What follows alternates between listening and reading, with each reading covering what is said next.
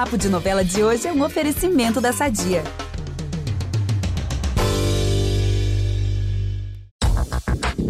No Pantanal, o clima é tenso em todos os lados. Pai e filho, mãe e filho, namorado e namorada, pai e filha. Porque novela boa é assim, né, gente? E o Trindade vai arranjar um outro conflito com Zé Leôncio.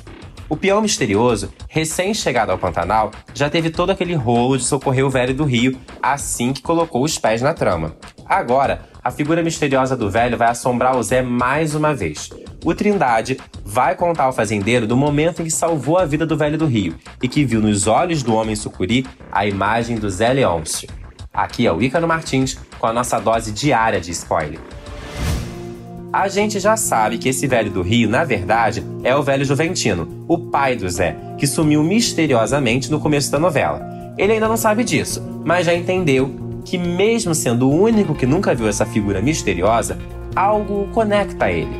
E vai ser o Trindade que vai direto ao ponto e vai falar da suspeita em relação à identidade do cara. Todos, claro, vão levar um susto com essa possibilidade. E principalmente o Zé, né? Mas apesar de todas as evidências apontando o contrário, ele sempre soube que o pai estava vivo e, de certo modo, já estava meio desconfiado. Quem também não tem um dia de paz é a Maria Bruaca.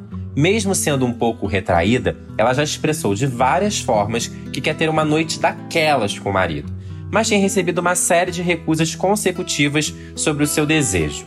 Só que dessa vez vai ser um pouco diferente.